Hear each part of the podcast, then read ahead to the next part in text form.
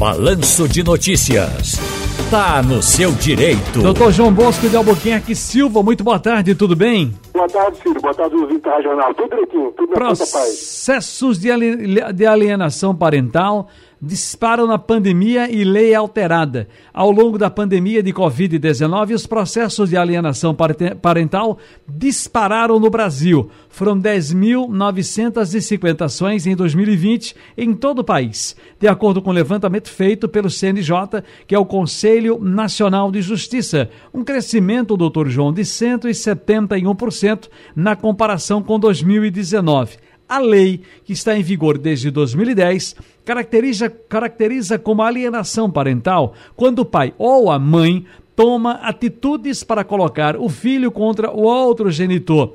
Entre os exemplos estão impedir o acesso e a convivência do filho, dificultar o acompanhamento das informações escolares e de saúde da criança e registrar falsa denúncia contra um dos responsáveis. Colegas seus, doutor João, ouvidos na reportagem da Folha de São Paulo, no fim de semana condicionam a multiplicação de processos à pandemia, que intensificou problemas de convivência e financeiros, além de casos de violência doméstica. O senhor concorda? E o que podemos falar mais aí? O que é que nós podemos falar mais aí sobre alienação parental de uma maneira que fique mais clara, mais fácil às pessoas que nos ouvem? Ô Ciro, é uma, uma matéria extremamente importante hoje em dia e a alienação parental faz parte sim, do nosso dia a dia no direito de família. A alienação parental ela não se abrange somente ao pai e à mãe, não, da criança, mas também aos avós que alienam a criança. E o que é alienação parental? Alienação é quando você cria na cabecinha da criança falsas mentiras, falsas verdades, e que a criança passa a achar que aquela informação é verdadeira.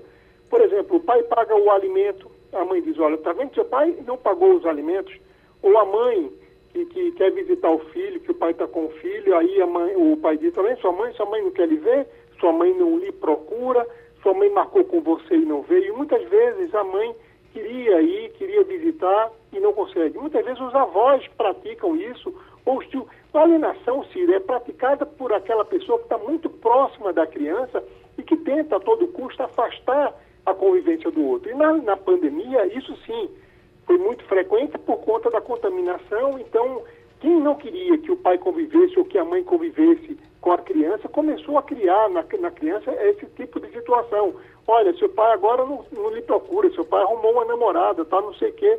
E aí a criança começa a acreditar que isso é verdadeiro, Ciro. Cria uma tatuagem no coração da criança, como se aquele pai ou aquela mãe ou aquela outra pessoa que convive com ela não gosta dela e não quer estar presente com ela. Então, essas informações falsas sim geram um problema gigantesco no coração das crianças que começa a evitar, não quer mais conviver com o pai, não quer mais conviver com a mãe, começa a se afastar. E muitas vezes, Ciro, e aí outro tema dessa reportagem, quando um pai ou uma mãe quer afastar o outro, acusa o outro de alguma coisa, e se por esse tipo de agressão, Ciro, for uma agressão de que houve um abuso sexual, mexeu com a criança ou com aquilo outro, vai dar um, um nó gigantesco no processo, porque automaticamente o juiz vai determinar o afastamento daquela, daquele pai ou daquela mãe que mexeu com a criança até a, a, descoberta, a busca da informação verdadeira. Então, são situações extremamente delicadas no dia a dia que acontece hoje com muita frequência, Ciro, aqui nas, nas boas e mais famílias de, de, de nossa cidade, onde um, um, o pai, ou a mãe, ou o avô, começa na cabecinha daquela criança montar uma, uma falsa imagem daquele pai, daquela mãe, daquela pessoa mais próxima. Está no seu direito. Ouvimos com prazer aqui na Rádio Jornal o doutor João Bosco de Albuquerque. Aquele abraço, querido. Um abraço, um abraço, ouvinte da Rádio Jornal.